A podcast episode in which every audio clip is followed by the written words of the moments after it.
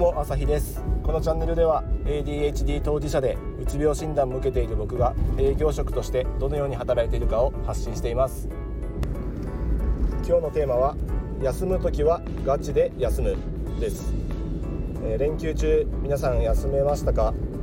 えー、僕はちょっとこのテンションからして今日はあまり調子よくありません。休み中に帰って疲れてえ、連休明けを迎えるっていう感じになっているので、えー、結構疲労は溜まっているんですがなぜ疲れたかというと,、えーと、日常と違う生活をするからっていう一言に尽きると思います。休みになると、まあ、レジャーや観光などでいろんなところに行ったり普段行かない場所に行ったり行かない人に会ったりすると会わない人に会ったりするとえー、思いますが普段と違う刺激を受けることで、と、感覚過敏である ADHD は必要以上の刺激を、受けます。普通の人はそういう刺激を受けてもあんまり疲れないとは思いますがおそらく、聴覚また視覚から、得るものが ADHD は多すぎるのでそれで疲れてしまうとよく文献などで、書かれています。なので僕が、昔学生の頃なんかは、通学中とか、まあ、基本的には、えー、音楽聴いていましたが、え音楽聴いていない時でも基本的にイヤホン差し差しっぱなしにして、えーと、音をちょっとシャットアウトするっていうようなこともやっていました。当時は特に考えないでなんとなくそんなことをやっていたんですけど、まあ、偶然というか必然というか自分が、え心地いいスタイルに自然とそういう風になったんじゃないかなと今振り返ると思います。だから必要以上に、えー、情報を入れないというか、えーと、刺激を遮るっていうようなことは、えー、僕らにとってそれなりに、えー、意味のある行動かなっていうふうに思います。じゃあ実際に休めてない中でどうやって休むかっていうのを、まあ、僕もいろいろ試行錯誤していますがまあ休む時は自分なりに、えー、っと休めるリフレッシュできる方法を持っておきそれを実践するっていうのが一番いいんじゃないかなと、まあ、ちょっと抽象的な言い回しになっちゃいましたがあると思っていて僕であればスポーツをするとか運動するとかっていうのが一種の、えーと、リフレッシュ方法になっています。普通に家でぼーっとしているのもそれはそれで体は休まるんですけど精神的に、えー、頭の中がスカッとするようなことはあんまりなくて体は休まるんですけど頭は休まっていないっていうのが感覚としてあります。なので、スポーツをしてまず、頭の中をリフレッシュしてスポーツすると今度逆に肉体的に疲労感が溜まってくると思うんでそしたら今度は家にいて、読書をするとか映画を見るだとかそういったことをすると今度肉体的な疲労も取れます。このワンセットで、え、回すことが一番自分自身のリフレッシュにつながるなと思っているのでまずは運動をするそして体が疲れたら家にいて、読書や映画を見るっていうのを、意識していますが、まあ、実際は、時間的制約や、まあ、家事育児などがあってあまりうまく回せないのが、実態です。そういうところも含めて極力自分の時間をどれだけ確保できるかっていうところが自分の生活全てにおけるパフォーマンスの向上につながると思うので時間の使い方っていうのは、まあ、こういう意味でも大事になってくると、えー、日々痛感しています。今回もよくよく、えー、そこが、えーと、まだまだ改善しなきゃいけないなっていうのが、えーと、改めて気づきました。自分自身で。まこのリフレッシュ方法っていうのも今現時点では、まあ、僕は僕なりのこういう方法がいいんじゃないかなと思っているだけで実際はもっと別なものがあるのかもしれないしそれは自己分析を常にし続けて、最適なものを探していくしかないかなと捉えています。他の、えーと、人によっては例えばうんゲームをするとか、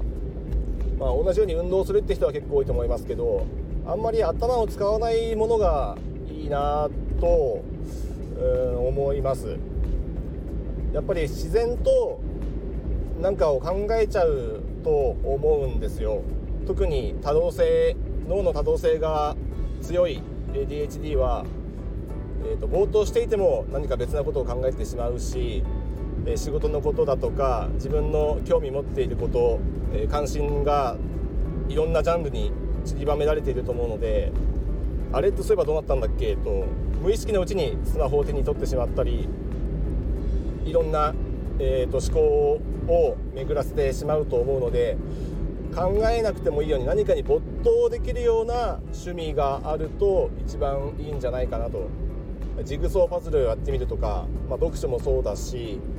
まあ、散歩をするとかあと何やるんでしょうね。ゲームも結構無心になってできると思うんでいいとは思います。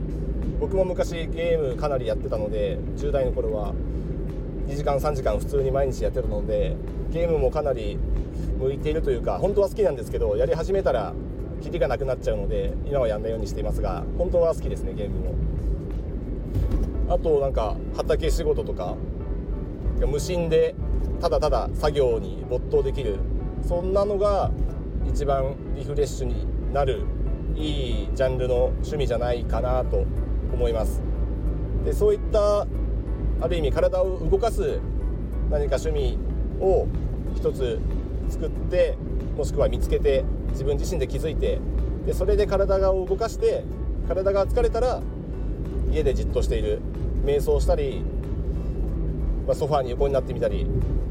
まあ、読書が好きだったら本読んでみたり動画が好きだったら動画見てみたりっていうのでいいと思います。やっぱりこの止まっている休養と動いている休養のこの2つを一度回すのが一番疲れ取れるんじゃないかなとリフレッシュできるんじゃないかなとちょっと僕の経験上では今それが最適だと思っています。だからそれをやるためにどうやって時間を確保するか僕が一番の問題だと思いますがそこは人それぞれのライフスタイルに合わせてやるしかないと思うのでそこは今回はちょっと話でも長くなってしまうので今回は割愛します、まあ、でもこうやって頭の中で考えていることを言葉で発信するっていうのも結構頭のリフレッシュには最近なってる気がしているので最初音声これ撮り始めるまでは結構憂鬱なんですけど喋り始めて、今7分これから8分9分10分っていくと10分撮り終わる頃にはちょっとすっきりしてる自分もいるのでやるまで結構憂鬱なんですけどやってしまうとすっきりする。筋トレとかまマラソンとかと似てるのかなって思うんですけどそういう感覚もこのえー、喋るスピークにえ一定の効果があると最近感じています。だから ADHD の人音声配信やったらいいんじゃないでしょうか。これはちょっとただの今のノリですけどやってみたら意外とハマるかもしれないですね。それこそそのための時間をいつ取るんだとかなっちゃうかもしれませんけどまあ頭の中でただただ考えていることをただただ喋るだけでいいので意外となんだろうもう自分というかそういった人の特性に合っている、えー、と媒体、まあ、Twitter とかもいいんですけど結構文章を作り込んでしまったり文字数制限があったりするのでなんか構成文章構成とかを考えてしまったり1投稿を作るのに20分30分とかってかかってしまうこともあるので、まあ、そしたら1つの投稿を作るのにそれはそれで疲れちゃったりとか、まあ、渾身の位置ついてはできるかもしれませんけど、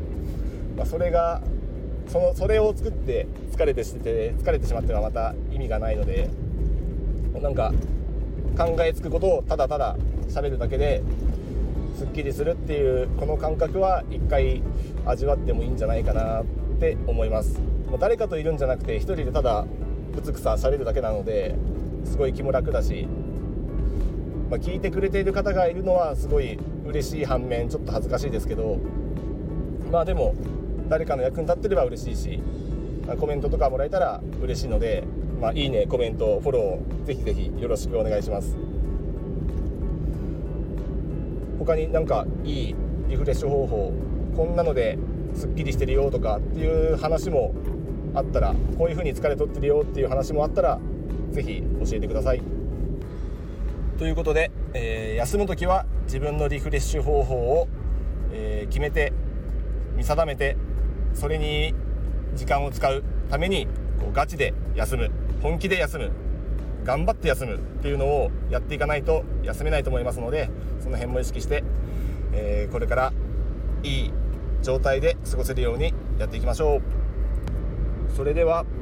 連休明けも頑張っていきましょう。ではまた。